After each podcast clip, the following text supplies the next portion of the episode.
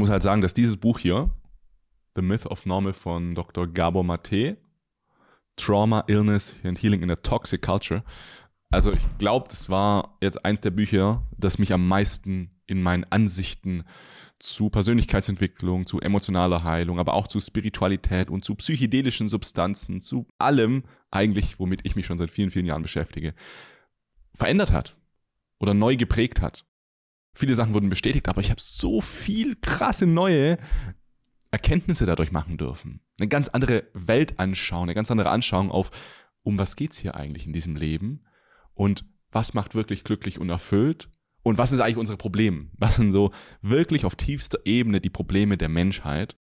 Jetzt vor allem psychisch, aber auch körperlich. Und es hilft so enorm darüber Bescheid zu wissen. Wirklich in allen Aspekten meines Lebens.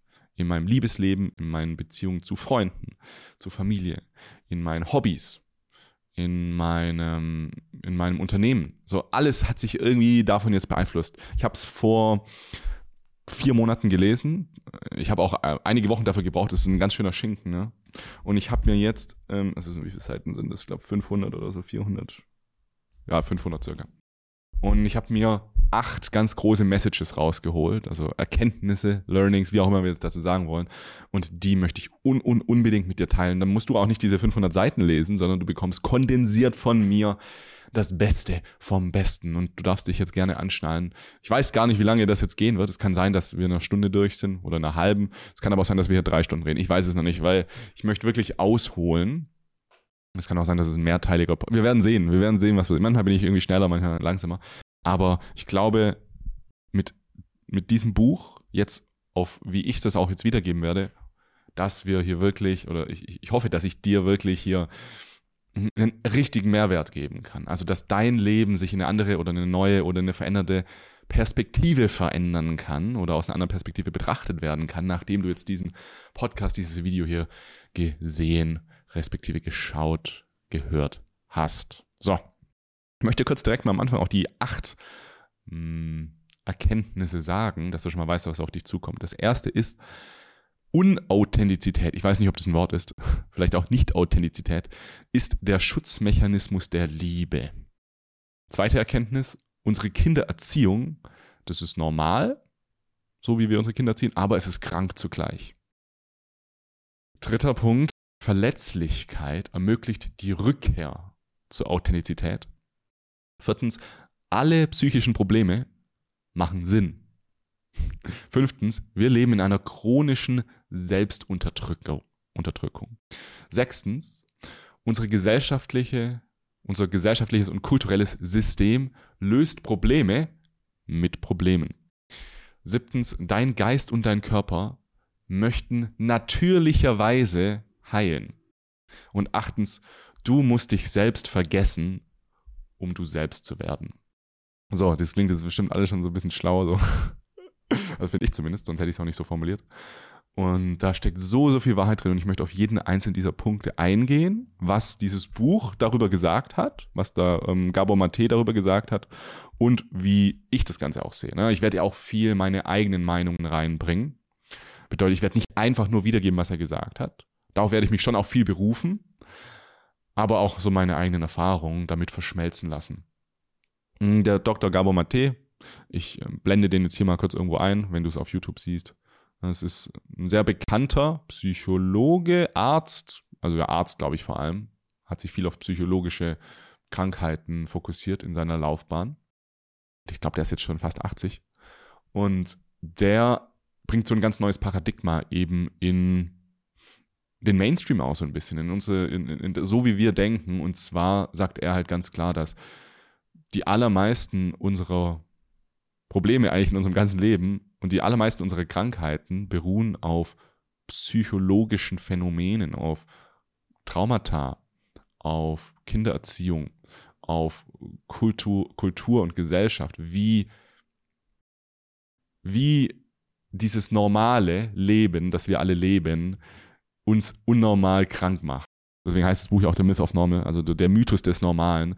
Da geht es auch ganz viel in dem Buch darüber, dass das, was wir glauben, was normal ist, das ist, ja, es ist irgendwie normal, weil es alle machen, aber es ist so Also auf natürlicher Weise ist es, auf natürlicher Naturebene ist es so unnormal. Aber da werde ich ja natürlich jetzt noch ein bisschen drauf eingehen. Ich fand beim Lesen des Buchs auch so ein bisschen, ja, es ist schon heftig so, ne? Also dem Buch ging es so 80 Prozent darüber, wie scheiße halt auch alles ist.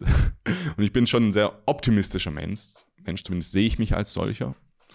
Und deswegen war es für mich schon intensiv, das auch so zu lesen. Aber ich denke, es ist tatsächlich notwendig gewesen, damit die Message hinter diesem Buch wirklich auch reinfließt, damit wir aufnehmen können. Weil das ist etwas, was ich bei mir ganz stark festgestellt habe. Und ich bin sicher, das kennst du wahrscheinlich auch. Und zwar dieses Verschönern, das wir gerne machen. Dieses Schönreden, dieses ja, ich habe da dieses Problem, aber es wird schon besser. Ich merke, ich merke, es wird gerade wirklich besser. So ist echt, ich bin auf einem guten Weg. Oder ja, mh, mm, ja, bei uns in der Beziehung läuft es gerade jetzt nicht so gut, aber ja, es ist jetzt so. Das müssen wir einfach jetzt gerade akzeptieren. So. Ähm, so diese, diese Art, die wir Menschen eben haben. Das Problem an dieser Art ist halt, dass wir unserem Unterbewusstsein damit auch sagen, du musst jetzt gerade nichts heilen, verändern, verbessern, weil es wird ja besser, da musst du jetzt gar nichts mehr machen. Das heißt, wir entmächtigen unser Unterbewusstes, in, uns in neue Perspektiven und in neue Richtungen zu bewegen. Und deswegen war es gut, dass es so, so, so war ähm, in diesem Buch. Und ich würde sagen, wir legen jetzt einfach mal so ein bisschen los, was ich denn so in diesem Buch für mich mitgenommen habe. Also die erste Erkenntnis, die ist eine Riesenerkenntnis, die ist so riesengroß, dass wir die in den letzten Monaten auch in unser Coaching, also du weißt ja, wir haben mit unserem Unlock Yourself, es ist eigentlich gar kein Coaching mehr. Es ist eher eine Begleitung von Menschen auf ihrem Weg zu sich selbst. Und diese Message, diese Erkenntnis haben wir so tief einfließen lassen. Und da stehen wir auch super dahinter. Also die Erkenntnis ist, dass Unauthentizität der Schutzmechanismus der Liebe ist. Was meine ich damit? Ich habe es in einem, einem oder anderen Video schon so ein bisschen erklärt. Letztendlich haben wir Menschen zwei Grundbedürfnisse. Also es gibt noch andere psychologische Grundbedürfnisse. Es gibt natürlich auch ganz viele verschiedene Modelle, bei denen dann zum Beispiel noch Autonomie ein Grundbedürfnis ist und, und solche Sachen. Aber in diesem Modell jetzt spricht Gabo Mate von zwei Kernbedürfnissen. Und das ist Verbundenheit und Authentizität. Und ich finde, Verbundenheit ist so ein bisschen schwer zu verstehen manchmal, deswegen hm, nenne ich es auch einfach manchmal Liebe. Also du kannst es Verbundenheit oder als Liebe sehen. Wir Menschen sind das abhängigste Wesen auf dieser ganzen Welt für lange Zeit. Es gibt kein, keine andere Spezies, die so abhängig ist wie wir Menschen. Wir kommen auf die Welt und wir sind so hilflos. Das ist bei vielen anderen Tieren auch noch so. Aber wie lange sind wir hilflos? Wie lange dauert es, bis wir wirklich komplett self-sustainable auf uns selbst gestellt überleben können? Das Interessante ist, früher ja gar nicht. Früher ging das ohne unseren Tribe, konnten wir nicht lange überleben. Jetzt in unserer modernen Gesellschaft können wir sehr gut auch alleine überleben. Können wir vielleicht später nochmal ein bisschen drauf kommen, was das jetzt eigentlich für Auswirkungen auf unsere Spezies hat, dass wir jetzt überhaupt erst ohne irgendeinen anderen Menschen kennen zu müssen oder ohne dass uns irgendein anderer Mensch mag, dass wir irgendwelche Sympathien von anderen Menschen haben, können wir leben, überleben und gutes Leben haben. Wir haben alles, alle Grundbedürfnisse. Also zumindest die ganz tiefen, also Essen und so. Ein Dach über dem Kopf.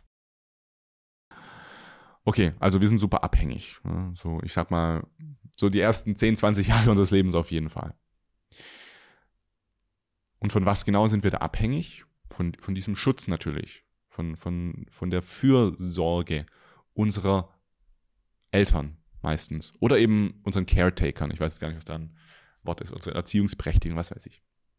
Davon sind wir extrem abhängig. Aber warum geben die uns überhaupt Care? Also was heißt Sorge? Warum sorgen sich unsere Eltern überhaupt? Ich nehme jetzt einfach mal nur Eltern. Warum sorgen die sich überhaupt um uns? Warum kümmern die sich um uns? Also was ist der Grund?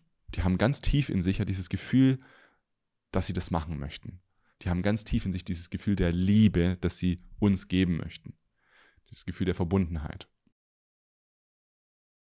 Und das heißt, damit wir überleben können, brauchen wir diese Zuneigung unserer Eltern. Wir brauchen das. Wenn unsere Eltern uns nicht mehr lieben, dann werden sie sich auch nicht mehr um uns sorgen und dann werden wir sterben. Das heißt, es gibt für unser Überleben nichts Wichtigeres als die Liebe, der Menschen, die uns großziehen, die uns aufziehen, um uns herum. Vor allem eben früher, ne, als Kind. Ich nenne es jetzt Liebe oder Verbundenheit, ne, synonym in dem Fall.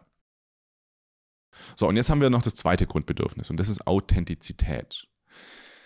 Unser Bauchgefühl, wer wir wirklich sind. Ich meine, früher als Jäger und Sammler, habe ich dem letzt gehört, als JägerInnen und SammlerInnen. das war nicht so geil. War es extrem wichtig, uns auf unser Bauchgefühl verlassen zu können. Wenn wir so ein ungutes Gefühl hatten, dass ein, ein ich sage jetzt mal, ja, klassisches Beispiel, ein Säbelzahntiger hier irgendwo in der Nähe ist, dann sollten wir uns wirklich auf unser Bauchgefühl verlassen. Und bei jedem anderen Tier ist es auch so. Wir brauchen diesen Zugang zu diesem Navigationssystem in uns, das uns außerhalb von rationalen Gedanken, außerhalb von Verständnis, wie, warum ist das jetzt alles so, uns Gefühle geben kann, impulsartige Gefühle, die uns in eine gewisse Richtung lenken. Und das überträgt sich auch auf unsere Persönlichkeitsstruktur, auf wie wir sind. Wir haben in uns Impulse, die ganz tief aus uns rauskommen. So, so ne, da sagt man, da gibt es ja verschiedene Begriffe. Das wahre Selbst, wer du wirklich bist, dein Higher Selbst, wie auch immer. So diese, diese, dein authentisches Selbst, wer du wirklich bist. Und wenn du jetzt mir gerade zuhörst und nicht weißt, was ich damit meine, ähm, also ich denke, wenn man einfach mal seine Gedanken beobachtet und seine Gefühle und sich mal fragt, ist das ein echter wahrhaftiger Gedanke oder ein echtes wahrhaftiges Gefühl, das wirklich zu mir gehört? Ist das im tiefsten Kern mein eigenes? Kommt es tief aus mir raus? Und dann merken wir, gerade wenn wir irgendwelche Ängste haben oder Selbstzweifel oder so und uns das fragen, dann merken wir recht schnell, irgendwie fühlt sich das eigentlich nicht so richtig zugehörig zu mir an, aber ich hab's trotzdem. Und das ist eben Authentizität. Wir haben dieses Bedürfnis, echt zu sein. Wir alle wollen echt sein. So. Und jetzt kommen wir aber in ein Dilemma. Weil jetzt sind wir da, ne, unsere Eltern, wir brauchen ihre Liebe, Verbundenheit brauchen wir. Und dann haben wir diese Beziehung mit uns selbst. Und da brauchen wir diese Authentizität. Wir wollen echt sein, wir wollen wir selbst sein. Und ähm, wir wollen auch aus, aus diesem Wissen über uns selbst, wer wir wirklich sind, wollen wir unser Leben ja auch gestalten. Aber was passiert jetzt, wenn unsere Eltern etwas von uns möchten, uns etwas anerziehen möchten, uns etwas sagen und uns etwas befehlen, das dem widerspricht, was authentischerweise aus uns rauskommt. Ich nehme jetzt, nehme jetzt ein paar doofe Beispiele einfach mal, um das so zu verdeutlichen. Was ist, wenn ich, ähm, keine Ahnung, wenn ich IT-Consultant werden möchte, aber unsere Eltern würden nur unser Studium unterstützen wenn wir äh, Rechtsanwalt werden. So, so das ist ein Beispiel. Oder was ist, wenn wir gerade auf dem Spielplatz sind, wenn wir noch ganz klein sind und so richtig rumrennen und rumschreien und uns übelst freuen, so unsere komplette Freude kommt aus uns raus und unsere Eltern haben aber Angst, dass wir uns verletzen. Oder sie haben eine Scham, dass andere sie jetzt verurteilen, dass ihr Kind so rumschreit. Sagen sie, jetzt, pst, jetzt sei mal ruhig, jetzt setz dich mal wieder hin, sei mal ruhig jetzt. So, das sind jetzt zwei so ganz einfache Beispiele. Es gibt noch Millionen von anderen Beispielen. Was ist, wenn wir, hm, zusammengefasst, wenn wir etwas machen möchten, aber unsere Eltern wollen, dass wir was anderes machen. Und es sind nicht nur so rationale Dinge oder so, so weltliche Dinge, sondern es hat auch viel mit Emotionen zu tun. Aus uns kommen ja auch ganz viele Emotionen raus, die überhaupt nicht gesellschaftlich, kulturell und auch von unseren Eltern nicht erwünscht sind. Was ist, wenn wir neidisch werden? Was ist, wenn wir anderen was nicht gönnen? Was ist, wenn wir wütend werden? Was ist, wenn wir ängstlich werden? Und dann irgendjemand sagt, ja, brauchst jetzt keine Angst haben. Gibt es nicht, wovor du Angst haben musst. Ja, Wut bringt dich jetzt auch nicht weiter. Es bringt jetzt ja nichts, wütend zu sein. Ja, Neid ist ja eine richtig schwache Emotion. So, also es werden einfach auch viele Emotionen in uns als falsch deklariert von unseren Eltern oder anderen Menschen, die uns eben erziehen. Und das machen die jetzt, ich will jetzt hier nicht so, also das werde ich mit meinen Kindern auch machen, so. Aus Versehen, es passiert einfach. Weil ich meine ungelösten Konflikte weitergeben werde. Weil ich meine Scham nach außen tragen möchte und nicht möchte, dass sie weiter befeuert wird, wenn andere, dass andere was machen. So, und jetzt haben wir so ein Dilemma. Jetzt sind wir da als Kind und jetzt wollen wir was, aber unsere Eltern wollen irgendwie was anderes. das heißt, ich, ich stehe jetzt vor dem Lager. Bin ich jetzt authentisch? Oder riskiere ich die Liebe von meinen Eltern? Und das passiert die ganze Zeit. Das passiert auch jetzt in meinem Erwachsenenleben. Ich merke es die ganze Zeit. Sage ich der Person wirklich, wie ich mich fühle? Aber dann könnte sie ja verletzt werden. Dann könnte es sein, dass unsere Beziehung darunter leidet. Nee, dann behalte ich es lieber für mich. Also, ne, das ist nicht nur als Kind, sondern das ist immer. Wir müssen immer entscheiden zwischen Authentizität, Authentizität und Verbundenheit und Liebe. Und weil wir als Kind jetzt noch nicht so rational denken können und auch mal sagen können, hey, weißt du was? Ich bin jetzt einfach ehrlich zu der Person, weil das fühlt sich authentisch an. Das fühlt sich richtig an. Das bin ich. Als, als Kind machst du das nicht so. Da kannst du nicht so denken, oh, also meine Eltern sagen jetzt das, aber ich riskiere jetzt mal die Liebe und deswegen sage ich das damit nicht so authentisch. Nee, wie, wie vorhin schon erwähnt, die Liebe unserer Erziehungspersonen ist das Wichtigste fürs Überleben. Das Aller, Allerwichtigste. Haben wir diese Liebe nicht, sterben wir. Das heißt, folglich, wir geben immer unsere Authentizität her, um die Liebe zu sichern. Und das ist wie so eine tragische Transaktion, in dem du selbst, dein wahres Selbst, Stück für Stück eingetauscht wird gegen die Liebe deiner Erziehungsperson. Es hört sich so, ja, ich finde, es hört sich so richtig traurig an, so. Ich gebe mich selbst her. So, ich nehme so einen Teil aus mir raus und gebe ihn her oder gebe ihn weg. Ich, ich unterdrücke ihn. Er geht weg, damit mein physisches und emotionales Überleben sichergestellt wird. Und wie schon gesagt, du, du kannst es halt nicht früher, also wir fühlen, bevor wir denken als Menschen. Das heißt, fühlen ist ein viel wichtiger Faktor, ein viel wichtigerer Faktor dafür, als dass wir denken. Und es ist auch ein Faktor dafür, also das Fühlen ist auch ein Faktor dafür, was für Gedanken kommen, wenn Denken möglich wird. Gib dir diesen Satz mal. Das Fühlen bestimmt deine Gedanken, sobald Gedanken möglich werden. Das heißt, wenn du Authentizität hergibst, dann werden die Gefühle, die daraus entspringen, bestimmen, wie du denken wirst. Als Kind denkst du noch nicht so. So, als ganz kleines Kind. Das heißt, wenn du das Gefühl bekommst, du bist es nicht wert, du selbst zu sein, was für Gedanken werden daraus dann wohl entspringen im Laufe deines Lebens? Selbstzweifel, Ängste, sich selbst runtermachen. Ganz, ganz viele dieser selbstzerstörerischen, selbst runterbutternden Gedanken entstehen aus den Gefühlen, die da waren, bevor du denken konntest. Das war für mich richtig krass, das auch so zu erkennen, dass ohne die Gedanken ich auch keine Möglichkeit hatte oder es viel schwerer war, ohne meine Ratio, ohne meine Kontrolle, die ich im Laufe meines Lebens erst entwickle, ohne mein Ego, konnte ich nicht anders als auf meine Gefühle hören. Weil wir denken ja jetzt in unserem Erwachsenenleben, ja, man kann das ja alles so kontrollieren, man kann ja dann auch einfach anders denken. Das konnten wir früher als Kind eben nicht. Und das war sehr wertvoll, dass wir das nicht konnten. Das war sehr wichtig. Da werde ich nachher noch ein bisschen was dazu sagen. Wieso es so wichtig ist, dass wir als Kind so ein Schwamm waren und alles einfach nur reinkommt. Kann wirklich alles reinkommen. Und so entstehen natürlich auch, ja, unangenehme Programme, Konditionierung in uns. Ne, so klassisch wird das ja Trauma genannt. In diesem Buch hat Gabo Mate davon zwei Traumata, Traumaarten gesprochen. Das ist Capital T Trauma und Small T Trauma. Also Trauma mit großem T und kleinem T. Mm, und ich glaube, typischerweise großes T-Trauma ist das, was die meisten Menschen als traumatisch sehen. Ja, wenn du halt einen Autounfall hast, wenn du sex sexuell vergewaltigt wurdest oder wenn du mm, ja, körperlich angegangen wurdest oder wenn halt jemand gestorben ist, was ganz krasses, ein Schocktrauma, ne? kurz gesagt. Auf einmal. Und dann gibt es aber auch noch Entwicklungstraumata. Also die so über lange Zeit immer wieder entstehen, weil emotionale Bedürfnisse nicht erfüllt wurden. Und das ist dann so das eher mit kleinen Trauma. Und das Interessante ist, dass wir das halt alle haben. Also es gibt kein, also ich behaupte jetzt einfach mal, es gibt keinen nicht traumatisierten Menschen. Und es gibt natürlich ein Spektrum, wie traumatisiert man sein kann ob du jetzt halt viele Schocktraumata hattest, also so sehr überfordernde plötzliche Ereignisse, die dich entweder in Freeze-Zustand oder in, in dissoziierte Zustände reinbringt, wenn zu viel zu schnell auf einmal kommt. Oder ob du eben diese dauerhaften Erfahrungen in der Kindheit hast, in denen deine Grundbedürfnisse nicht erfüllt wurden. Also du zu lange, zu wenig und zu falsch das bekommen hast, was du eigentlich gebraucht hättest.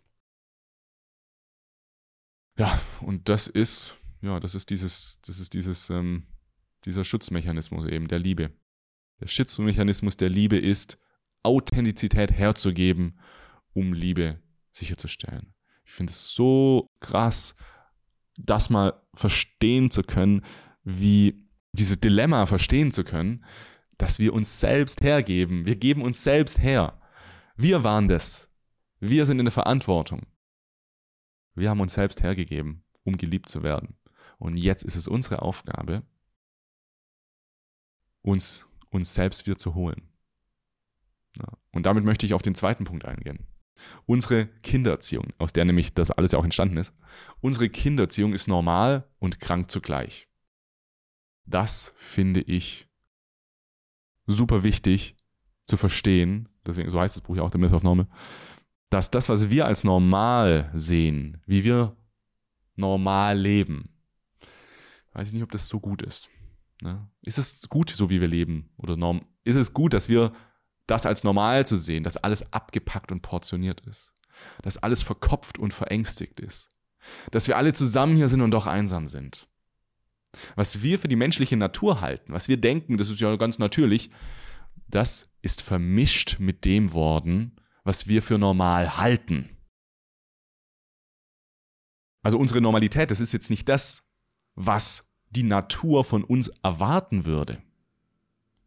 Wir sind eigentlich so die einzige Spezies, die sich selbst verunwahrheitet hat. Wir sind die einzige Spezies und unsere Haustiere tatsächlich, die einen Bruch der Evolution, der evolutionären Normen geschafft hat. Und die das so als selbstverständlich ansieht, dass wir kaum noch wahrnehmen, dass das eigentlich gerade passiert. Wir halten das, wie wir leben, wie wir normal sind, für den natürlichen Zustand der Welt. Ein weiteres Beispiel dafür finde ich ganz interessant, dass die einzigen Tiere, die übergewichtig sind, sind Menschen und die Haustiere der Menschen. Daran siehst du es eigentlich sofort. Alles, was mit, unserem, mit dem Mensch wirklich tief in Kontakt tritt, auf was mit der Liebe des Menschen kreisläufig zusammenkommt, wird verunnatürlicht, wird entfremdet von der Natur, wird verunwahrheitet. Hört sich jetzt auch ein bisschen so pessimistisch an, irgendwie merke ich gerade, aber es ist halt einfach so, dass wir die einzige Spezies sind, die einen sehr rational, intensiv, rechenstarken Verstand hat, Gedanken hat. Wir sind die einzige Spezies, die so viel Ordnung in das Chaos des Universums reinbringen konnten, dass wir das alles kreieren konnten. Hier dieses Mikrofon, dieses Buch, diese Kamera, alles, dieses, diese Technologie, diese Straßen, diese Städte, diese unglaublichen riesigen Systeme, die durch unseren Verstand gekommen sind. Aber damit ist eben auch was anderes gekommen. Und zwar eine neue Systematisierung des bisherigen natürlichen Systems. Und so entstehen eben mit der Zeit auch Überzeugungen in unserer Menschheit, die abweichen von dem, wie die Natur es eigentlich vorgesehen hat. Ich fand es ganz interessant, hat ein Freund, der Sascha, der kommt hier übrigens auch bald auf den Podcast, hat er mir so erzählt, der ist Vater geworden vor kurzem. Er hat gesagt, ja, seine seine Freundin, die wusste, bevor das Kind auf die Welt kam, noch nicht so genau, wie sie das dann alles macht, hat sich viel Gedanken gemacht, ja, wie, wie kümmere ich mich dann um das, das Kind? Und dann kam das Kind zur Welt und der Sascha hat es schön ausgedrückt. Es war auf einmal so, als ob sie Mutter.exe gestartet hat. Wie als ob irgendwo auf dem Computer dieses Programm versteckt lag. Mutter.exe. Exe ist ja executable, so ist auf, im Windows-Rechner ähm, kann man draufklicken und öffnet sich ein Programm. Also irgendwie plötzlich ist dieses Programm angegangen und sie war die perfekte Mutter. Sie wusste genau, was zu tun ist. Das heißt, es gibt da wie so eine Art Datenbank in uns von natürlichen Prozessen, auf die wir einfach zugreifen können. Die dann einfach ablaufen und wir müssen gar nicht darüber nachdenken. Und wir machen genau das Richtige, was unsere Spezies so für uns vorgesehen hat. Und es passiert in so vielen Dingen in unserem Leben. Wir wissen ganz natürlicherweise, wie wir uns am besten bewegen, wie wir uns fit halten. Aber nein, wir sitzen irgendwie den ganzen Tag, so wie ich jetzt gerade, auf irgendwelchen Stühlen. Ist ja so unnatürlich, den ganzen Tag zu sitzen. Klar geht da der Rücken kaputt und wir fühlen uns körperlich nicht mehr richtig. Wir wissen ganz natürlich, wann wir aufhören sollten zu essen. Wann, ist, wann, wann sind wir satt? Aber was passiert, wenn wir auf unnatürliche Weise unser Essen verändern? Das ist aus großem Teil aus Zucker, gesättigten Fettsäuren und ganz viel anderem, muss man sagen, Bullshit halt besteht. Was passiert dann, wenn wir mit unserer Natur, mit dieser Essen.exe, die wir in uns haben, auf, in McDonalds gehen? Was passiert dann? Können wir uns mal fragen. Dann passieren auch andere Dinge, auch in unserer Erziehung. Dann passiert, dass bis vor 50 Jahren oder ist noch gar nicht so lange her, es von vielen Ärzten empfohlen wird, das Baby, wenn es schreit, schreien zu lassen. Denn das Baby muss lernen, dass es nicht immer alles bekommt, was es braucht, sonst wird es verzogen. Wo kommt denn sowas her? Das ist doch nicht normal. Das ist doch nicht die Mutter.exe. Ein Freund von mir, ich weiß, war auch schon hier auf dem Podcast, ich will jetzt den Namen gerade nicht sagen, weiß nicht, ob er das öffentlich teilen möchte. Bei dem war das so, dass die Mutter ihn hat schreien lassen. Und sie hat ihm dann erzählt im Erwachsenenleben, da werde ich auch richtig traurig, wenn ich das so höre, wenn ich mir das so vorstelle, dass die Mutter vor der Tür stand zum Kinderzimmer und geweint hat, dass sie jetzt nicht zu ihrem schreienden Kind rein darf, weil sie muss es ja, Arzt hat ja gesagt, sie muss es ja schreien lassen. Alter, also da muss ich mir wirklich so, also das ist, ja, das ist eher Gesellschaft.exe gerade angegangen, so. Was denkt das Baby dann natürlich? Oder, nee, wie vorhin schon gesagt, es denkt ja nicht. Was fühlt das Baby dann? Ah, ich bin es nicht wert, geliebt zu werden. Hallo, Entwicklungsstörung. Und diese ganzen gesellschaftlichen Annahmen und Vorurteile, die ich jetzt hier gerade gesagt habe, es gibt ja noch so viele, die entfremden uns von unserem angeborenen Wissen unserer Spezies. Und dieses angeborene Wissen, diese, diese, Echse, diese Echse, die sind uns nicht beigebracht worden, sondern die können nur aktiviert oder deaktiviert werden. Und weil wir so vieles in unserer Gesellschaft für normal ansehen, was in unserer Natur eigentlich nicht als normal gesehen wird, überschreibt es sozusagen das natürliche Programm. Und dadurch entsteht ein neues Normal. Und wir verwechseln es dann mit dem wirklichen Normal. Und so entsteht dann unser, unter anderem diese Kindererziehung, die wir als normal ansehen die aber eigentlich richtig krank ist. Und das Ding ist ja, dass die Menschen, die Kinder erziehen, die waren auch mal Kinder. Ist gar nicht so lange her. Ne? Meine Eltern waren auch mal Kinder, so vor 50 Jahren. Und ihre Eltern haben sie auch normal erzogen. Und ihre Eltern auch, und ihre Eltern auch, und ihre Eltern auch.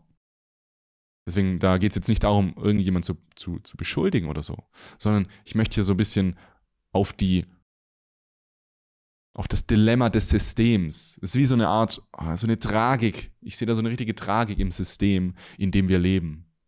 Niemand meint es böse. Das, ich finde es wie zum Beispiel bei Social Media. Es gibt nicht bei Apple oder bei Facebook ein paar vielleicht, vielleicht gibt es ein paar weniger, aber ich glaube, so gut wie keine Menschen in diesen riesengroßen Tech-Konzernen die dann Instagram entwickeln und es so entwickeln, dass es spezifisch auf die Dopaminrezeptoren abzielt in uns Menschen. Oder in Facebook, damit wir süchtig werden davon. Da gibt es niemanden, der das macht und denkt so, ich mache euch jetzt süchtig. nee, das System, das kapitalistische System, in dem wir leben, überschreibt das Mensch.exe in uns und fordert Wachstum finanzieller Natur mehr als menschlicher Natur. Ja, die finanzielle Natur gibt es natürlich auch. Und diese Natur vermischt sich dann mit unserer natürlichen Natur. Und dann entstehen uns Ungleichgewicht, Ungleichgewichte. Und dadurch gehen wir dann vielleicht doch mehr in die Richtung, dass wir uns dafür entscheiden, hey, wenn wir Werbung machen und also wenn wir Geld verdienen wollen, müssen wir Werbung machen, müssen mehr Leute sehen, die müssen die Werbung länger anschauen. Deswegen machen wir jetzt hier, komm, machen wir das. Das haben wir jetzt hier aus der Psychologie gelernt, dass wenn wir das machen, dann werden die Menschen das mehr anschauen. Geil, wir haben jetzt hier unsere Zahlen erhöht und es bedeutet mehr Umsatz. Und keiner davon denkt sich so, das ist jetzt böse, was wir machen. Nicht, weil sie es nicht denken, sondern weil sie es einfach nicht, weil es überschrieben ist. Weil dieses System uns zu dieser Unnormalität gebracht hat. Und ich bin, weiß Gott, kein Systemhater. Ich liebe das System. Ich bin auch Kapitalist. Ich finde es ein gutes System. So, ich finde es gut, um als Menschheit zu wachsen. Aber es hat fucking Flaws. Es hat ganz große Probleme. Und wenn wir die nicht in den Griff bekommen, dann wird es halt weiter so alles so zerstörerisch, so uns, ja, von uns selbst entfremden. Ne? Also ich finde es immer ganz wichtig zu sagen, es ist vielleicht jetzt nicht gut so, aber wir können es besser machen, es wird besser. Also auf, auf alles. So. Ja. Okay. So, hui, das war jetzt schon, also ich merke schon, ich bin jetzt schon richtig drin und ich merke, es ist so wichtig, darüber zu sprechen und ich hoffe, dass du schon irgendwas mitnehmen konntest. Also ich, ich merke selber, wenn ich das jetzt wieder alles so dir erzähle, merke ich, wie unglaublich wichtig es ist, so über darüber zu reden. Okay. Dritte Erkenntnis. Jetzt gucken wir mal, ja, was machen wir denn jetzt hier? Wie kommen wir da jetzt wieder raus? Hm, ich beschäftige mich ja schon länger mit dem Thema Persönlichkeitsentwicklung, ja schon ziemlich lange eigentlich. Ich beschäftige mich viel mit hm, Psychedelika, mit spirituellen Erfahrungen, mit Emotionen, mit Gefühlen, mit Selbsterforschung. Wer bin ich wirklich? Was bin ich wirklich? Was bedeutet es, authentisch zu sein?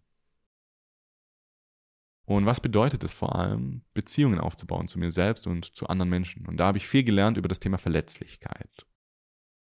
Dass Verletzlichkeit wirklich Verbundenheit kreiert. Und interessanterweise wurde das in diesem Buch ziemlich genau bestätigt, aber andersrum, indem gesagt wird, Verletzlichkeit ermöglicht die Rückkehr der Authentizität.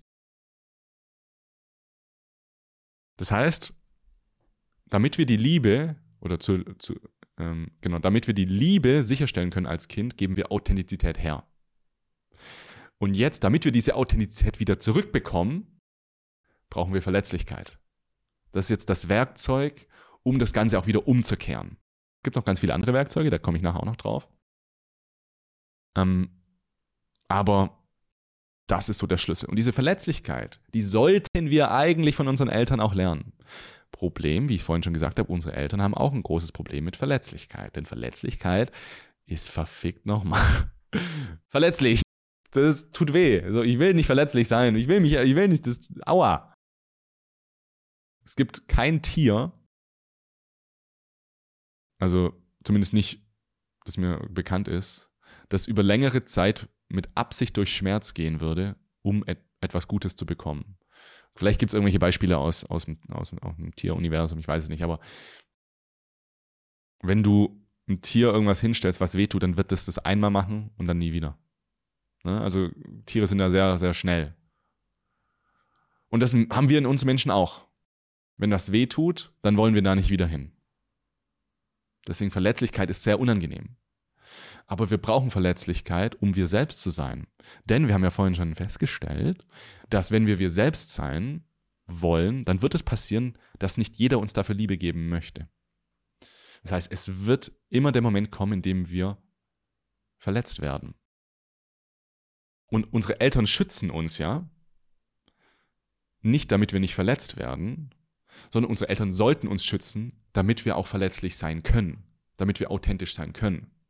Also das ist so der Idealweg. Und damit wir das volle Lebenspotenzial einladen können, damit wir uns trauen, alles, was das Leben zu bieten hat, reinzukommen. Problem ist, dass unsere Eltern uns meistens eher schützen davor, verletzt zu werden und nicht davor schützen und nicht vor Dingen schützen, damit wir verletzlich sein können.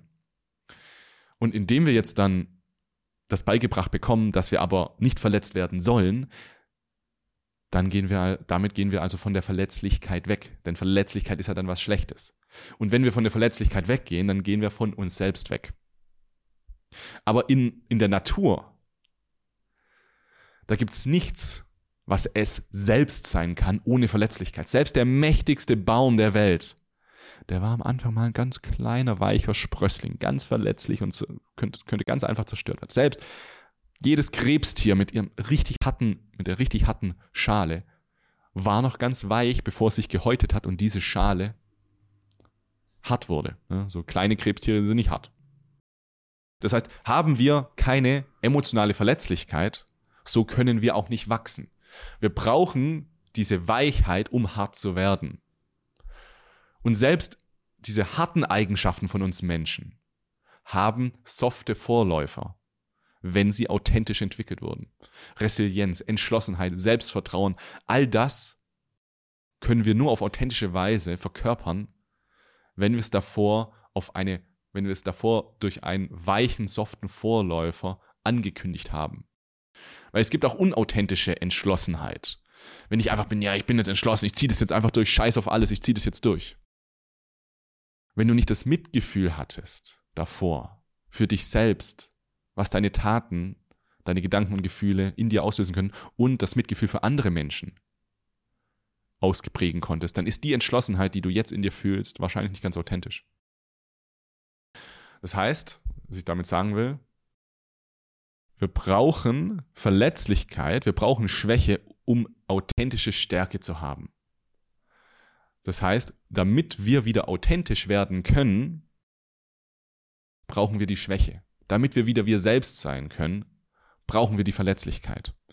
Und weil Verletzlichkeit in unserer Gesellschaft eben so. Keiner will das so. Keiner will verletzlich sein. Das ist wie so ein Schimpfwort fast schon. Damit wir das wieder zurückkommen, bekommen können, müssen wir unsere Perspektive auf Verletzlichkeit ändern. Ja, und da möchte ich jetzt gleich nochmal ein bisschen genau was, was dazu sagen. Jetzt muss ich erst kurz was trinken. Verlässlichkeit, so. Wir unterdrücken sie gerne. Und da möchte ich jetzt auf den vierten Punkt kommen. Alle psychischen Probleme machen Sinn. Versuch das mal jetzt auf dich zu beziehen. Schau mal, ob du irgendwelche psychischen Probleme hast. Probleme klingt doch wieder hart. Herausforderung ist ja hier, äh, M, wie heißt es? MEP, diese, diese Sprache. Man muss ja, darf ja nur noch Herausforderung sagen, ne? Probleme sind schlecht. Nee, schlecht darf man auch nicht sagen. man darf ja nichts mehr sagen. Mm. Alle deine psychischen Herausforderungen machen Sinn. Okay, das ist schon mal wichtig zu wissen. Jetzt gehen wir nochmal zur Verletzlichkeit. Also jetzt schauen wir uns diesen Punkt mal an, was ich damit meine. Wenn wir Verletzlichkeit in uns unterdrücken und damit natürlich auch unsere Authentizität, dann entsteht wie so eine Art Leerraum in uns. Weil dort, wo wir selbst zuvor waren und jetzt nicht mehr sind, dort ist eine Lücke, die gefüllt werden möchte. Womit füllen wir die? Okay. Mit Langeweile zum Beispiel. Mit Ablenkung. Hm, dass wir einfach nicht bei der Sache bleiben können. irgendwie ist unruhig. Dass wir überstimuliert sind durch Konkurrenzdenken. Hintergrundgeräusche dass wir die ganze Zeit irgendwie Musik hören müssen. Dass irgendwas immer da sein muss. Die totale Stille möchten wir nicht mehr, denn dann wird da dieses Loch immer ersichtlicher. Oder dass wir toxisches Sozialverhalten haben. Dass wir immer neue Produkte möchten. Dass wir Substanzen nehmen, die uns betäuben. Dass wir Glücksspiel betreiben. Dass wir uns tot scrollen in Social Media. Wir tun alles, um diese Leere zu füllen, die durch die Unterdrückung der Verletzlichkeit entsteht. Es gab da mal eine interessante Studie, von der der Gabo Mate gesprochen hat. Da haben sie 30 Jahre lang Babys beobachtet, oder halt, ähm, ja, so immer wieder Fragebögen gemacht, aber auch das Gehirn gescannt und so. Von 30 Jahre lang wurden diese Babys begleitet. Und da wurde herausgefunden, dass wenn Kinder, in, also wenn in der Kindheit irgendwie eine schlechte Betreuung vorhanden war, keine tief sichere emotionale Betreuung da war, war das verbunden mit einem höheren Störungsverhältnis im Hippocampus im Gehirn und einem erhöhten Borderline- und Suizidalitätsrisiko. Das ist ganz interessant, ne? Die Gehirngenetik hat das also nicht verursacht.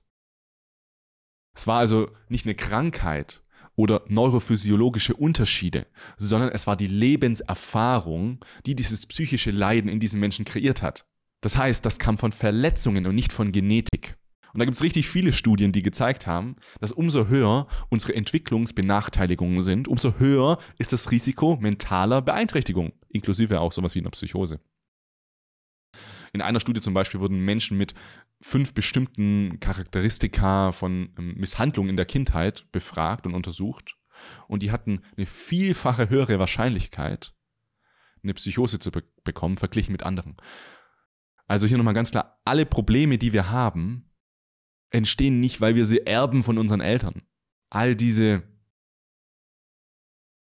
Substanzen, die wir nehmen, diese Ablenkung, dieses Betäuben, dieses Wegrennen, dieses Unglück, das wir spüren, ist nicht, weil wir es von irgendwo geerbt haben, sondern weil wir traumatisiert sind. Weil wir in unserer Kindheit nicht 100% der Bedürfnisse bekommen haben, die wir eigentlich gebraucht hätten. Und da weiß ich, da geht immer bei so vielen Leuten die Alarmglocke an. So, nee, meine Eltern haben es gut gemacht. Deine Eltern haben es auch gut gemacht. Die haben es richtig gut gemacht. Alle unsere Eltern haben richtig viel gut gemacht. Aber alle unsere Eltern haben auch richtig viel schlecht gemacht. Und das ist auch vollkommen okay, weil du wirst auch was schlecht machen. Also, komm. Das heißt, diese Probleme, die wir haben im Leben, die kommen nicht von chemischen Ungleichgewichten im Gehirn. Das war ja auch lange Sicht, lange Zeit bei Depressionen so ein, der Glaube, ja, wenn man eine Depression hat, dann hat man weniger Serotonin. Nee, du hast weniger Serotonin, weil dein Gehirn in der Entwicklung gedacht hätte, das ist besser, das so zu machen, um sich selbst zu schützen. Das heißt, ich, stelle mir das schon so ein bisschen wie, wie so ein ja, wie so eine Entwick, wie so ein, äh, wie so ein, ja, wenn du eine Computersoftware entwickelst, du legst die halt so ein bisschen so an, legst hier eine äh, Funktion, dann hier eine Funktion, dann schließt du die alle so zusammen, dass die alle irgendwie zusammen funktionieren. Und bei dieser Entwicklung entstehen aber Bugs, es entstehen Probleme. Und das haben wir aber gar nicht gemerkt, das wollten wir gar nicht. Wir wollten, dass alles funktioniert, alle sind glücklich, wollten wir. Aber weil das so ein riesenkomplexes System ist, so eine Software zu entwickeln, entstehen diese Bugs, entstehen kleine Fehler. Und wenn diese kleinen Fehler nicht bemerkt werden, durch die Qualitätssicherung durchrutschen, dann werden sie ihr Unwesen aus dem Unterbewussten treiben. Und psychische Erkrankungen, psychische Probleme in uns auslösen. Und wir fragen uns irgendwann, hä, wieso habe ich denn diese Probleme eigentlich? Ich finde gar keine Ursache dafür. Ja, weil die so tief im Unterbewussten liegen, so tief im Source Code, im, im Quellcode deiner Psyche, dass du es einfach nicht mehr sehen kannst. Das heißt aber, dass diese psychischen Erkrankungen trotzdem einen, eine echte Ursache haben, einen sinnvollen Grund. Die entstehen nicht aus Spaß. Die entstehen nicht, um dir das Leben schwer zu machen. Alle diese psychischen Erkrankungen haben einen Sinn von Depression über ADHS und Schizophrenie bis hin zur Essstörung und Selbstverletzung. All diese Symptome geben für deine Psyche, für deinen Verstand immer einen Sinn. Das ist ein Schutzmechanismus, diese Erkrankung. Sie möchte uns schützen davor, verletzt zu werden. Sie möchte uns schützen davor, wieder diesen Schmerz zu erfahren, den wir damals erfahren haben, als dieser Bug reingepflanzt wurde. Als wir uns entschieden haben, lieber nicht mehr so emotional zu sein, denn Emotionen sind gefährlich. Als wir uns dafür entschieden haben, dass wir uns lieber um andere kümmern als um sel uns selbst. Weil wenn wir uns nicht um andere kümmern, sind die sauer auf uns und dann geht es uns ja erst richtig schlecht. Deswegen scheiß auf mich selbst, ich kümmere mich um die anderen. Das sind alles Schutzmechanismen, die meinen es gut mit uns und es macht alles Sinn. Finde ich ganz wichtig. Ich wiederhole mich jetzt, ich merke gerade, ich wiederhole mich, aber ich finde es nochmal wichtig zu sagen, denk mal an deine Probleme in deinem Leben, auf psychologische Natur, was du mit dir selbst für Probleme hast. Und dann sag dir mal, dass es richtig so ist. Es ging gar nicht anders. Das war das Richtigste, was passieren konnte. Wenn du jetzt die Zeit zurückspulen würdest, würde das alles nochmal so passieren, weil dein Verstand dich schützen möchte. Und das ist auch gut, dass wir den haben. So, kommen wir mal zum nächsten Punkt. Wir bleiben in der Kindheit. Bleiben natürlich wieder in der Kindheit. Wir leben in einer chronischen Selbstunterdrückung.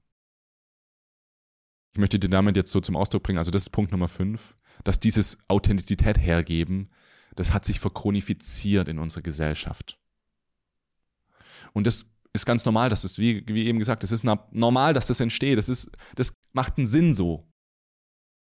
Denn in der Kindheit ist es so, dass wir vor allem fühlen. Und wenn wir jetzt andere beschuldigen würden für die Probleme, die wir haben, dann würde das ja heißen, dass wir wieder von ihnen getrennt werden. Deshalb geben wir uns selbst die Schuld für alles. Und deswegen fühlen wir uns selbst unwürdig. Und deswegen wollen wir diese Löcher wieder stopfen.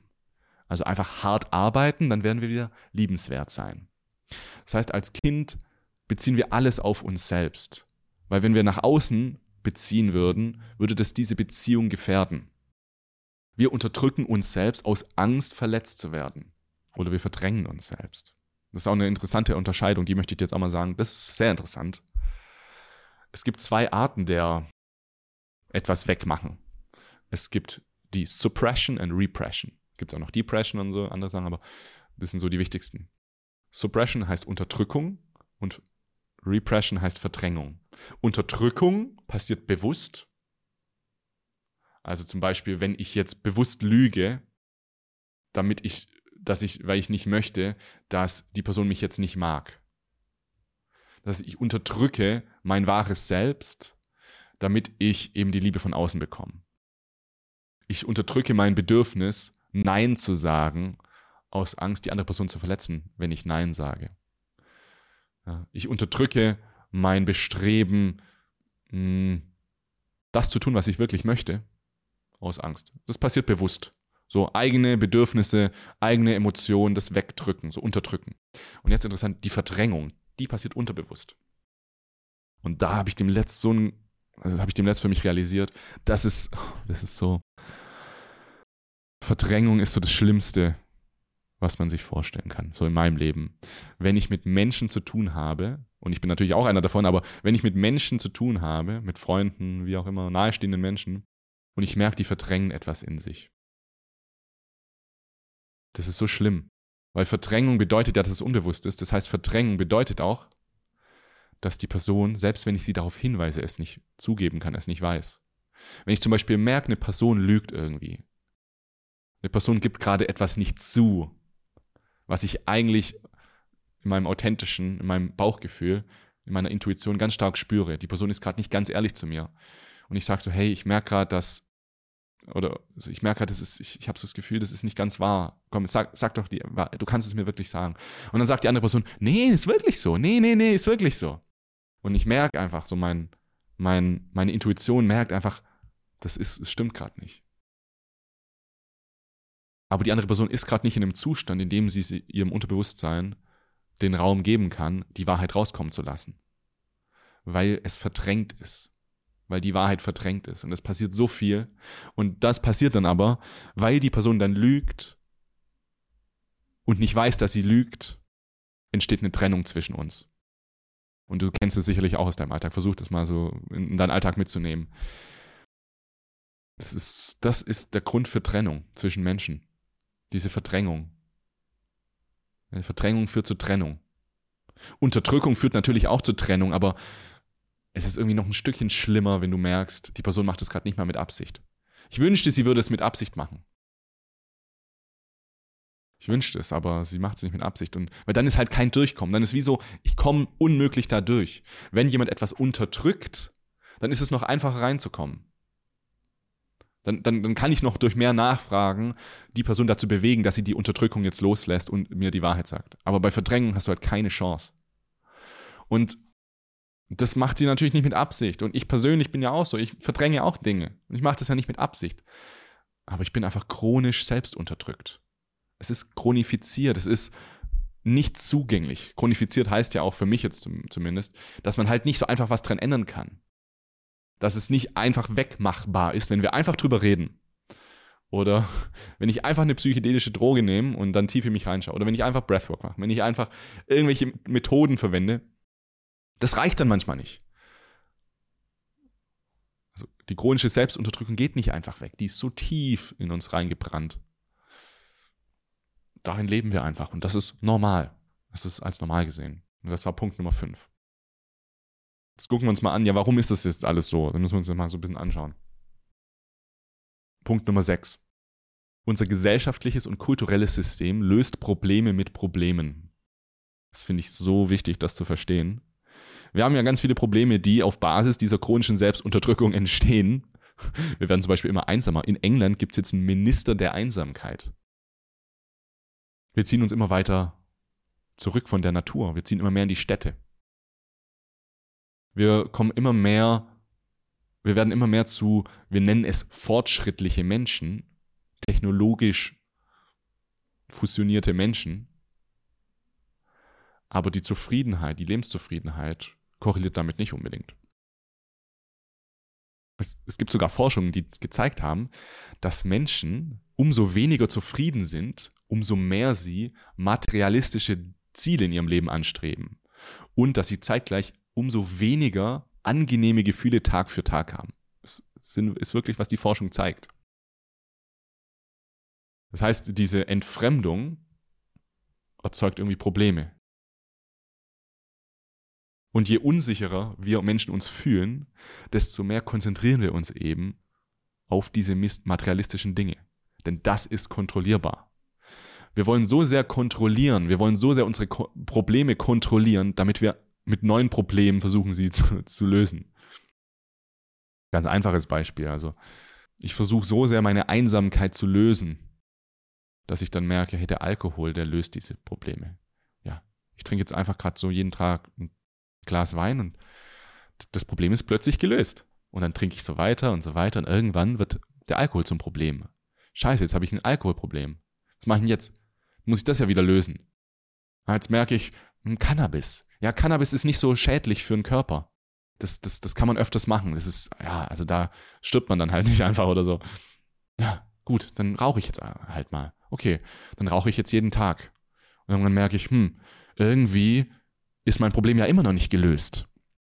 Wir tanzen um unsere Probleme rum und schaffen immer wieder neue Probleme. Und das ist auch kein Wunder, denn in unserer Kultur und unserer Gesellschaft machen wir so unnatürliche Dinge.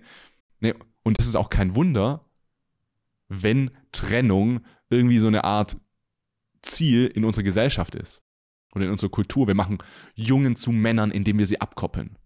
Wir lernen, wie wir uns von unseren Gefühlen, von unserer Verletzlichkeit entfernen. Und das nennen wir dann Kontrolle, Autonomie und Unabhängigkeit. Das ist, das, das, ist, das ist keine Unabhängigkeit, das ist eine traumatische Wunde, auch eine sehr versteckte Wunde in uns Menschen, weil sie eben kulturell normalisiert ist. Wir sind einfach nicht wir selbst. Wir lenken uns ab, wir rennen weg, wir betäuben uns. Bedeutet das jetzt, dass es äh, schlecht ist jetzt alles, ne? Alkohol ist schlecht, Cannabis ist schlecht. Das möchte ich jetzt gar nicht sagen. Vergnügen ist nicht schlecht. Vergnügen, Vergnügen erzeugt Dopamin und Endorphine. Aber es gibt noch was anderes als Vergnügen. Es gibt noch Glücklichsein. Und Glücklichsein kommt aus Serotonin. Was jetzt aber passiert ist, wenn du dich vergnügst in der Abwesenheit von Glück, das macht dann süchtig. Also hast du ein, erzeugst du ein übermäßiges Maß an Dopamin und Endorphin in dir, ohne genug Serotonin zu haben, ohne dass der Serotoninspiegel hoch genug ist, dann ist das Sucht, die Suchtwahrscheinlichkeit viel höher. Das bedeutet jetzt auch im Umkehrschluss, dass Leute nicht zu 100% glücklich sind, wenn sie nach irgendetwas süchtig sind. Bedeutet, wenn du von irgendetwas abhängig bist oder süchtig, dann mach dir diese Störung bewusst. Bekomm das Störungsbewusstsein. Du bist gerade nicht zu 100% glücklich. Wenn du nach Zigaretten süchtig bist, wenn du nach Menschen süchtig bist, nach irgendwelchen Drogen halt so, nach Glücksspiel, wenn du einfach das Gefühl hast, irgendwas zieht dich immer wieder ins Social Media, irgendwas, irgendwie musst du dein Handy immer wieder nehmen, dann bist du gerade nicht zu 100% glücklich. Ganz wichtig. Ich finde es so wichtig, dieses Störungsbewusstsein in sich selbst zu schaffen. Du bist nicht zu 100% glücklich, solange du von etwas süchtig bist. Wichtige Abzweigung jetzt. Du wirst auch nie 100% glücklich sein. Ne? Das ist auch ganz wichtig. so, also, es ist idealistisch, dass wir 100% glücklich sind, dass wir für nichts mehr süchtig sind. Aber ich finde es trotzdem wichtig, irgendwie diese Korrelation zu sehen, dass Glück und Suchtverhalten direkt korrelieren so. Und die Sucht, ja, die gibt, wie gesagt, die gibt es halt überall. Sex, Glücksspiel, Alkohol, Nikotin, Social Media, Menschen, Gedanken, Gefühle. Du kannst von allem abgelenkt werden und eine Sucht dafür entwickeln. Eine Ablenkung jagt die nächste. Selbst in der Medizin ist es ja eher so, dass wir eher lindern wollen statt heilen. Auch da tanzen wir um die Probleme rum, weil die Probleme anzuschauen, es ist schwer, es ist schmerzhaft. Und auch in unserer ja, kapitalistischen, modernen Kultur ist es normal, hm, da rumzutanzen und nicht anzuschauen, was liegt eigentlich wirklich unter unseren Problemen. Ich fand ein Zitat ganz gut von Gabor Mate, das möchte ich dir kurz vorlesen. Machst du 15 Menschen von Opioiden abhängig, dann bist du ein Verbrecher, der es verdient hat, in der Hölle zu schmoren. Machst du 150.000 Menschen abhängig, dann bist du ein Marketing-Genie, das einen riesigen Bonus verdient hat. Finde ich super gut, das zu verstehen. Mal wirklich da mal dahinter zu blicken, wie wir, wie unsere Gesellschaft so funktioniert. Und ich bin auch, möchte ich ja nochmal erwähnen, ich bin überhaupt nicht so ein Hater, so. Ja, das Scheißsystem, die Gesellschaft, die ist schuld an allem. Es gibt keine Schuld hier. Wie vorhin schon gesagt bei Facebook, da gibt es keine Schuldigen. Das System ist schuld oder so, oder keine Ahnung. So das, das Universum ist schuld. Es ist einfach so gekommen, so. Wir haben uns einfach mit der Zeit von uns selbst entfremdet. Gesellschaftlich und persönlich. Wir haben einen individuellen Charakter, den haben wir alle. Wir alle sind sehr einzigartig. Und den zeigen wir jedem und nach außen. So, das ist so unser individueller Charakter. Und dann haben wir aber auch noch einen sozialen Charakter. Das ist der Kerncharakter. Und der ist bei den meisten in der gleichen Kultur gleich. Das heißt, verstehe, dass du einen individuellen Charakter hast und einen kulturellen, sozialen Charakter. Und dieser soziale Charakter, der stellt sicher, dass wir mit unserer normalen Form, so wie wir halt jetzt so hier gerade sind, so in diese Kultur auch reinpassen. Das heißt, um die Kompatibilität mit anderen größeren Menschen Identifikation sicherzustellen, wie zum Beispiel, ja, keine Ahnung, wenn du jetzt in Deutschland lebst, brauchst du halt diesen Kerncharakter, diesen sozialen Charakter, damit du da auch reinpasst. Aber was jetzt passiert, ist, dass wir oft diesen sozialen Kerncharakter mit unserem individuellen Charakter verwechseln.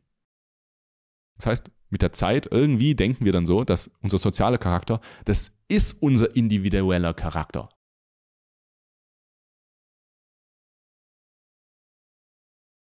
Finde ich übelst krass, das mal zu realisieren. Und das hilft uns auch dabei, mal reinzuschauen, ist das jetzt gerade authentisch, das ich mache oder nicht? Und meistens, wenn es sich nicht authentisch anfühlt, kann es gut sein, dass es mit unserem sozialen Charakter zu tun hat. Ja, und das alles sehen wir dann halt irgendwann nicht mehr. Wir verwechseln das so sehr, weil wir nicht mehr wissen, wer wir wirklich sind, weil wir traumatisiert sind, weil wir uns selbst vergraben haben. Und selbst wenn du keine Traumata hast, dann wird diese Trennung von dir selbst weiter angetrieben durch dieses konformistische und wettbewerbs wettbewerbsorientierte Bildungssystem, durch soziale Erwartungen, dich anzupassen, nach Akzeptanz zu streben, Akzeptanz von Gleichaltrigen und auch von dieser sozial bedingten Angst um deinen eigenen Status. Davon wird das alles angetrieben und wir ziehen uns immer weiter zurück von uns selbst. Und ich finde auch nochmal zusammenfassend, das gesellschaftliche und kulturelle System ist ganz toll. Es erzeugt aber auch viele Probleme in uns. Es erzeugt eigentlich, es, es entfremdet uns halt von unserer Natur und das erzeugt viele psychologischen Probleme vor allem. Ne, wir leben zwar jetzt bis 80 und so, alles cool, aber wie leben wir eigentlich? Ne, würdest du lieber 50 Jahre super glücklich leben oder 80 äh, nicht so geil? So. Und um diese Probleme zu lösen, werden wir natürlich neue Technologien entwickeln, um dann wieder neue Probleme daraus zu bekommen, weil diese Technologien nicht an die Wurzel gehen, weil diese Probleme nicht das Problem lösen, sondern Pflaster halt drauf machen. Es wird nicht geheilt, sondern wird ein Pflaster drauf gemacht. Ja, wie gesagt, auch in der Medizin. Wenn du eine Depression hast, dann nimm doch ein paar Antidepressiva, dann geht es dir besser. Also zumindest geht es dir weniger schlecht. Ich glaube, das ist, das ist auch ganz gut beschrieben. Dir geht es weniger schlecht. ja, komm. Wenn es dir weniger schlecht geht, dann haben wir, haben wir jetzt einen Fortschritt. Dann sind wir jetzt ein Stück weitergekommen. Aber kommen wir damit wirklich tiefer oder kommen wir nur, also gehen, kommen wir tiefer oder gehen wir seitwärts? Ich weiß es nicht. Das heißt, wenn wir Menschen glücklich werden wollen, ein glückliches und erfülltes Leben leben wollen, wir selbst sein wollen, können, sollen, wollen, müssen wir da wieder zu uns kommen. Wir müssen hinter diesen sozialen Charakter schauen.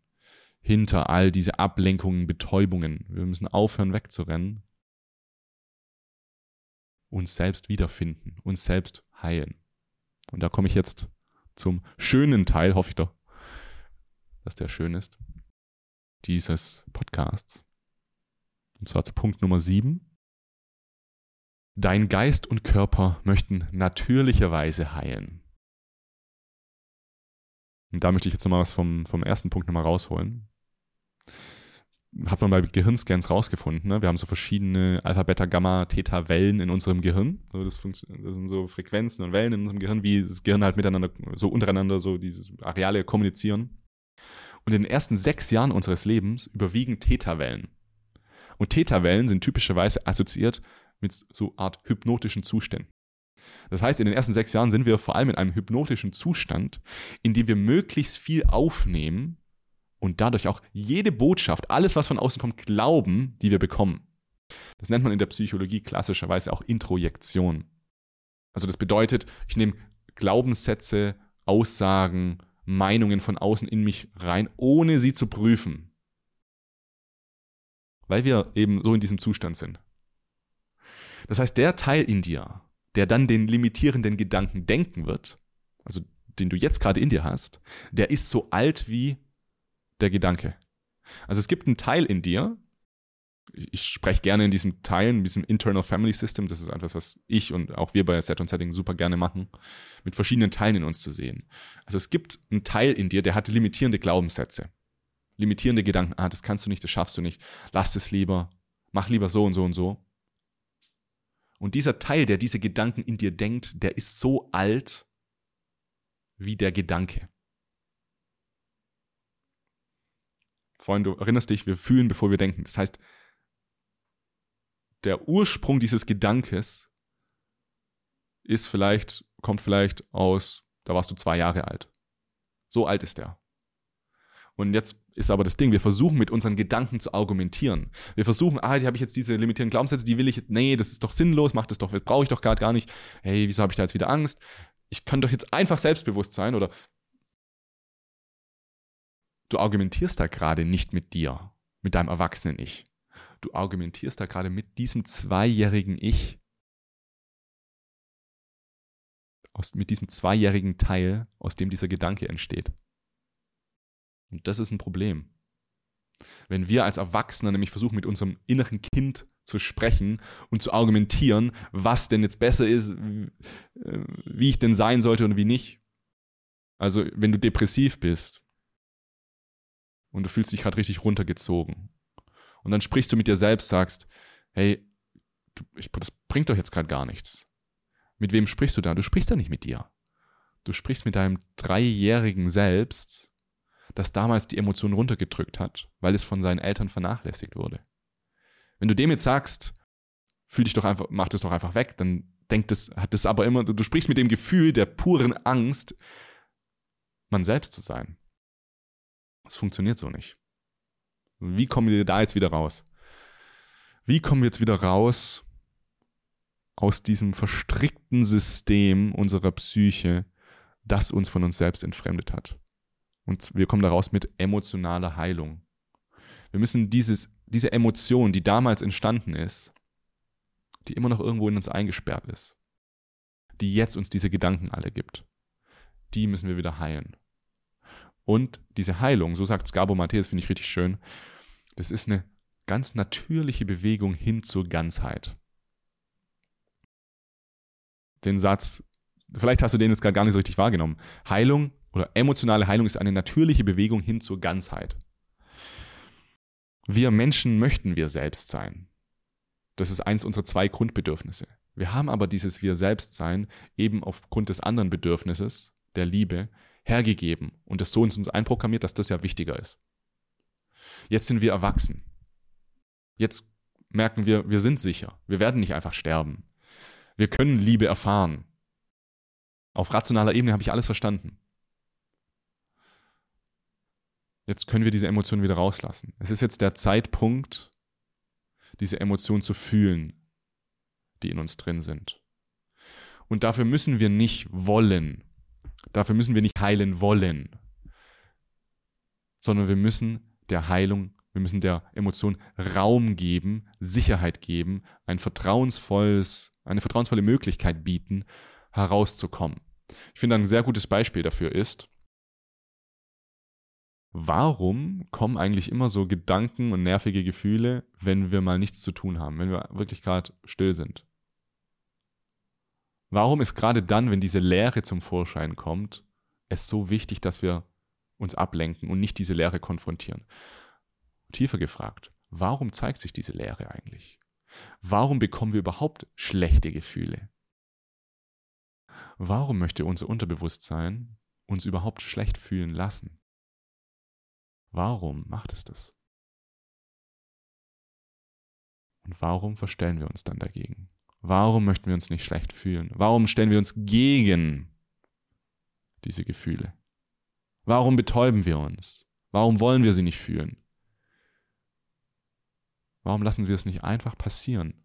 Warum lassen wir nicht den natürlichen Kreislauf unserer, unseres emotionalen und gedanklichen Sturms passieren? Naja, weil wir halt krank sind, so. weil wir halt äh, Angst haben. Und dieses Heilen, das bedeutet jetzt auch, also wir heilen uns jetzt auch nicht. Ich finde, heilen ist so ein Wort, da assoziieren viele so, ah, ich muss mich jetzt heilen. Heilung. Wir können das auch ganz äh, normal sehen, so Heilung. Heilen bedeutet jetzt auch nicht, ich möchte nicht heilen, um geheilt zu sein. Klar, dieser verständliche Wunsch ist natürlich da. Heilen tun wir, weil es natürlich ist zu heilen. Weil wenn du dich, wenn du dir einen Schlitz in den Arm machst und es blutet, das heilt ja auch natürlich. Wieso sollte unsere Psyche anders funktionieren? Und diese Heilung, diese psychische Heilung, die entsteht aus der Bereitschaft, unsere komplette Sichtweise zu überdenken. Wenn du nicht bereit bist, deine Sichtweise auf dich und die Welt zu überdenken. Ne, du musst sie nicht ändern auf einmal, aber wenn du nicht bereit bist, es zu überdenken, wirst du auch nicht heilen und wird sich auch nichts verändern. Wenn du die Selbstreflexions, die kritische Selbstreflexionsfähigkeit in dir verlierst, dann sage ich gute Nacht. Ich merke das auch bei anderen Menschen. Wenn Menschen das verlieren, dann ist, dann ist, dann ist gar nichts zu machen. Dann ist es so tief verdrängt, dass du einfach nicht rankommst. Das heißt, wenn dich mal jemand was fragt, also ich, so stelle ich es zumindest fest, wenn ich was gefragt werde, was Tieferes, und ich merke, meine Antwort kommt wie aus der Pistole geschossen, dann merke ich, ah, hier war gerade nicht die Bereitschaft auf jeden Fall da, meine Sichtweise zu überdenken. Das heißt jetzt nicht, dass du das jedes Mal hier, ich muss jetzt jedes Mal alles überdenken oder so. Nee, gar nicht. Aber ich finde es wichtig, da auch mal zu achten, wie bereit bin ich, an diesem Prozess in mir teilzunehmen, der sich natürlich in mir entfalten will, damit Heilung auf natürliche Weise geschehen kann. Das heißt, indem ich mehr in mir kultiviere, innezuhalten, mal zu schauen, stimmt das jetzt gerade wirklich? Was möchte sich gerade in mir zeigen? Warum kommen jetzt diese Gedanken, sobald ich nicht abgelenkt bin? Was möchte da gerade raus? Sobald ich dafür bereit bin, dann kann die Heilung auf eine ganz natürliche Weise geschehen. Und das heißt nicht, dass das dann weggeht. So unangenehm sagen, dass das alles weggeht. Heißt nicht, dass ich endlich glücklich bin, wenn ich jetzt alles akzeptiert und allem vergeben habe. Vielleicht gibt es auch Dinge in dir, über die wirst du nie hinwegkommen. Und vielleicht musst du dir da auch erlauben, damit zu leben, es zu akzeptieren. Radikale Akzeptanz, auch ein sehr interessantes Thema, lese ich auch im Buch, werde ich auch bald noch einen Podcast machen. Super wichtig. Also die Heilung passiert auf natürliche Weise, wenn wir ihr den Raum geben zu passieren. Du musst nicht was machen. Du musst nichts machen. ist auch etwas, was wir unseren, unseren Kunden in unserer Unlock Yourself Begleitung immer wieder sagen. Ist auch ein sehr wichtiges Werkzeug bei uns. ist so witzig, so, so, dann denkt man dann so, ja, wir geben denen so richtig krasse Werkzeuge, damit sie sich selbst entdecken können. eins der krassesten Werkzeuge ist, mach einfach mal verdammt nochmal nichts. Lass diesen natürlichen Prozess, gib dem Prozess Raum. Leg dich einfach mal aufs Bett, eine Stunde, stell dir einen Timer und mach nichts. Leg einfach nur da, keine Musik. Nichts. Das, was passiert, wenn du abends ins Bett gehst und auf einmal kommen diese ganzen nervigen Gedanken. Das macht es mal mehr. So, gehen wir vielleicht mal drei Stunden früher ins Bett, damit die Gedanken auch sich auf, dass das auch mal ausgedacht werden kann. Dass diese Gedanken ausgequetscht werden kann, diese Gefühle rausgepresst werden können. Mach das zu, zu einer Angewohnheit. Zum Beispiel bei mir ist es so, wenn ich, also ich habe hier, hier, wo ich gerade bin, ich habe so einen Roller, mit dem, ich war bin mit meinem Roller, so einen Motorroller. Und am Anfang habe ich viel Musik gehört. Und irgendwann habe ich so gemerkt, ich, ich, ich, ich, ich bin zu Hause, dann ziehe ich die Musik an, dann gehe ich auf den Roller, dann fahre ich irgendwo hin, dann höre ich die Musik, dann komme ich irgendwo an, dann mache ich wieder wieder was. Und dann währenddessen fahre ich auch noch Roller und so. Was ist eigentlich mit den ganzen Gedanken, die gerade irgendwie drücken? Irgendwie fühle ich mich gerade rastlos. Irgendwie brauche ich gerade wieder Zeit für mich. Ja, warum entsteht dieses Gefühl mit der Zeit auch immer so, irgendwie passt gerade was ich, irgendwie bin ich von mir selbst entfremdet. Irgendwie fühle ich mich nicht ganz wie ich selbst, weil ich mich auch immer mit allem zuballer. Und dann habe ich auch so gemerkt, hey, ich fahre jetzt grundsätzlich, wenn ich Roller fahre, fahre ich ohne Musik. Und es ist so nice, es ist so schön. Ich fühle mich viel besser dadurch. So. Punkt Nummer 8, letzter Punkt. Du musst dich selbst vergessen, um du selbst zu werden. Das äh, trifft ganz gut, was ich vorhin gesagt habe. Ne? Du musst deine komplette Perspektive wechseln. Was wir ja möchten in unserem Leben. Wir möchten uns verändern. Was brauchen wir für Veränderungen? Brauchen Aktivität. Es muss ja etwas aktiv passieren. Aber es gibt verschiedene Formen der Aktivität. Es gibt Reaktivität und Proaktivität. Reaktivität ist zum Beispiel, wenn du auf dein Knie, also du kannst auf dein Knie so schla schlagen mit dem Hammer, so der Kniereflex. Das ist die Kniereflexreaktivität. Das lässt aber keinen Raum für irgendwie eine flexible Reaktion oder eine flexible Verantwortung. Und so sind wir auch psychologisch viel aufgestellt. Wir werden die ganze Zeit irgendwie aufs Knie geschlagen in unserem Kopf. Trigger wird es ja auch oft genannt. Das haben wir alle in uns. Und umso mehr wir diese Form der Reaktivität in uns haben, umso unflexibler werden wir. Und umso unflexibler wird unsere, das nennt sich im Englischen Response Flexibility, also Antwortsflexibilität oder Reaktionsflexibilität trifft es ganz gut. Das bedeutet, wie viel Möglichkeit habe ich eigentlich auf bestimmte Dinge zu reagieren in meinem Leben, wenn jemand etwas zu mir sagt, wenn mir etwas Schlimmes passiert. Und diese Fähigkeit der Reaktionsflexibilität, die wird durch Trauma beeinträchtigt. Bedeutet, die meisten Trigger und die meisten Situationen und Gefühle, in denen wir uns irgendwie gefangen fühlen, in denen wir nicht rauskommen, sind durch Trauma stark beeinträchtigt. Das heißt, wir brauchen Reaktionsflexibilität, wir brauchen Handlungsfähigkeit. Das bedeutet, dass wir uns erlauben wollen, frei auf Grundlage unsere, unseres authentischen Bauchgefühls zu entscheiden, was wir wirklich tun wollen und nicht auf Erwartungen oder Konditionierungen, die wir in uns haben. Wir müssen uns allen, also all dem stellen, was dazu geführt hat, dass wir so reaktiv sind. Wir müssen uns all den Varianten stellen, mit denen wir uns selbst betäuben. Wir müssen uns uns selbst stellen. Wir müssen uns unserem Schmerz stellen, der unweigerlich dann auch zum Vorschein kommen wird. Der wartet schon richtig lange darauf. Ich sag dir jetzt, in dir gibt's ganz schön viel Schmerz, der schon richtig lange darauf wartet, endlich rauskommen zu dürfen.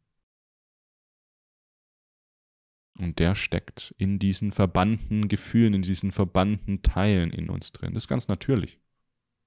Es ist ganz natürlich, dass wenn wir uns auf diesen Weg zu uns selbst begeben, dass dann Gefühle hochkommen, bei denen wir irgendwie glauben, wenn ich das jetzt zulasse, dann ist vorbei. Wenn ich das jetzt fühlen muss, bin ich danach ein emotionaler Krüppel, bin ich kaputt, bin ich tot. Das ist ganz normal. Es ist ganz normal, dass Gefühle, die so lang oder Teile in uns, die so lang weggesperrt sind, stark bewacht werden. Und doch ist es wichtig, den Ursprung unseres Leidens rauszulassen, dort, wo er herkommt. Ein interessantes Zitat von Buddha. In dem Moment, in dem du weißt, wie dein Leiden entstanden ist, befindest du dich bereits auf der Befreiung davon. Finde ich sehr wichtig. Indem wir Zugang schaffen zu diesen Teilen, haben wir uns schon davon befreit. Und bei dieser Heilung, bei, dieses, bei diesem Selbsterforschen, diesem Selbstentdeckten unserer tief vergrabenen Anteile, da geht es darum zu verlernen, dass wir uns vor unserem eigenen Schmerz schützen müssen. Das ist, das, that's it. Wir müssen verlernen, dass es schlecht ist, Schmerzen zu erfahren. Denn unterdrückter und weggesperrter Schmerz, der führt zu Leiden.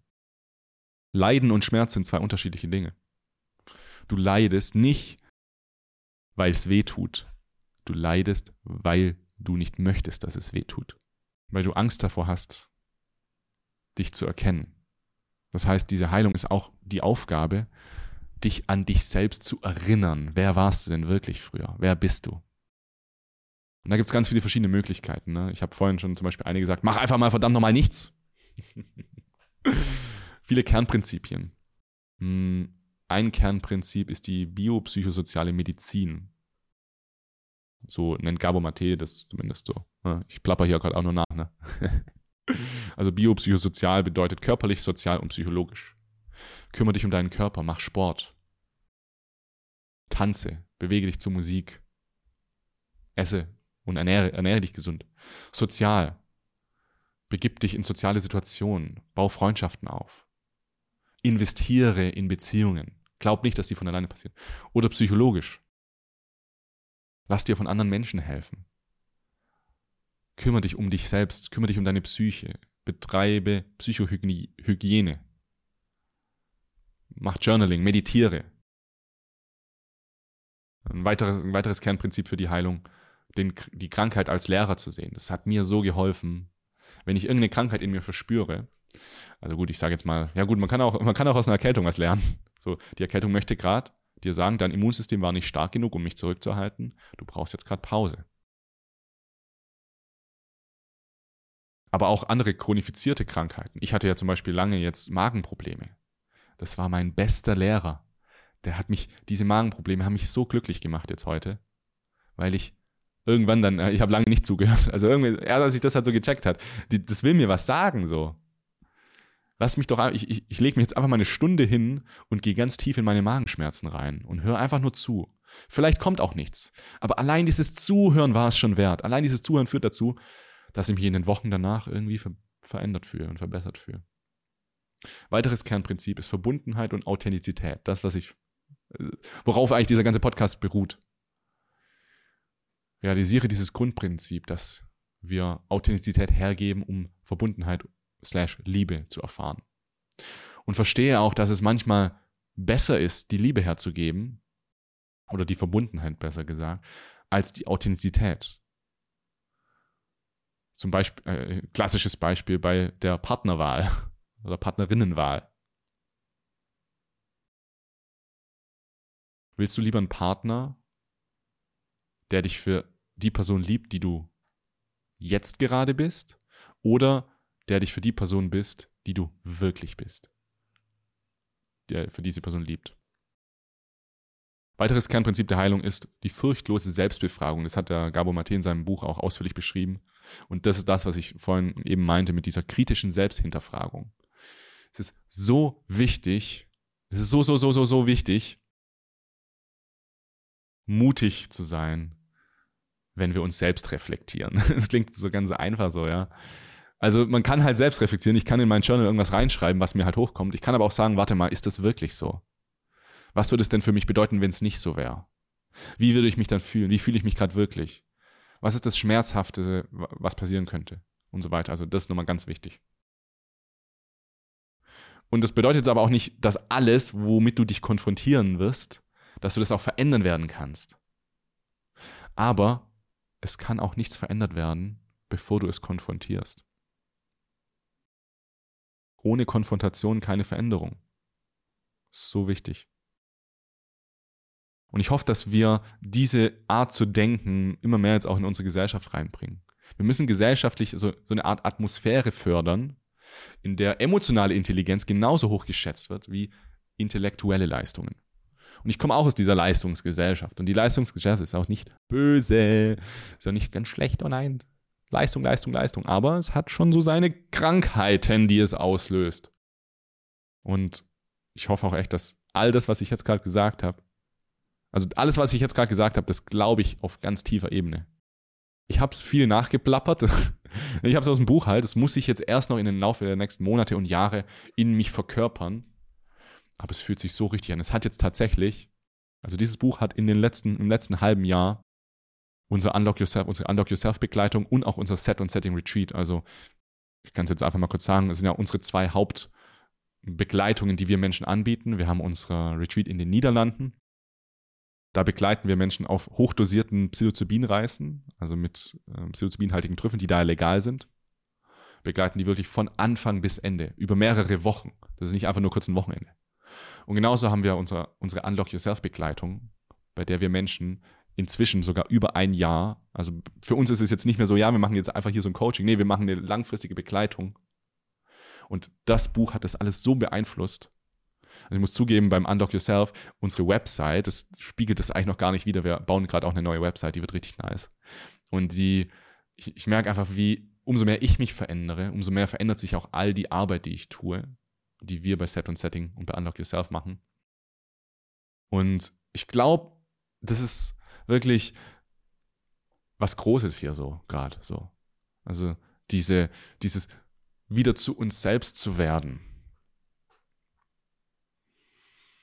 Zurück zur Natur zu kommen im Framework der Technologie.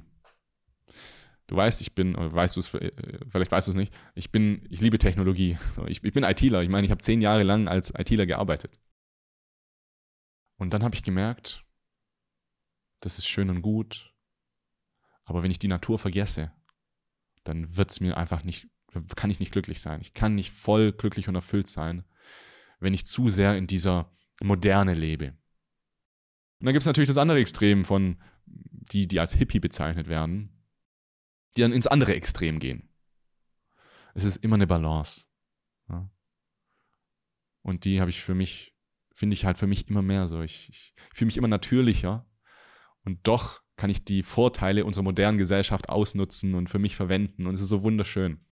Und das ist genau das, was ich spreche jetzt einfach mal nur von, von mir, was ich hoffe, was wir Menschen alle mehr machen können. Diese, diese Balance zu finden zwischen Moderne und Natur. Zwischen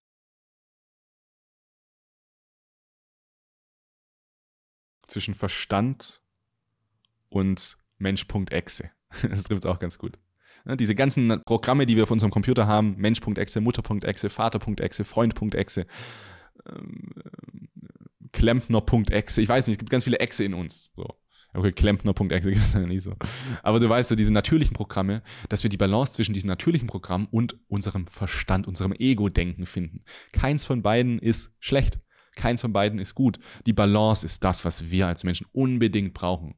Und für die meisten Menschen bedeutet es, meiner Ansicht nach, mehr zu sich selbst wiederzukommen. Mehr zu ihrer Natur zurückzukommen. Und da hoffe ich, dass ich und wir von Set und Setting wirklich einen Beitrag dazu leisten können. Wenn es dich interessiert, unsere wichtigsten Begleitungen Unlock Yourself, unlockyourself.de und set und setting retreat.com verlinkst dir irgendwann mal unten rein. Also klick gerne mal vorbei, wenn du das Gefühl hast, hey, das macht irgendwie Sinn, mich mal begleiten zu lassen. Entweder bei einer tief psychedelischen Reise oder von uns direkt bei einer wirklich Mensch-zu-Mensch-Begleitung. Danke fürs Zuhören. Danke, dass du dir die Zeit genommen hast. Und wir sehen uns wieder bei der nächsten Episode des Set und Setting, Set und Set und Setting Podcasts. Tschüss.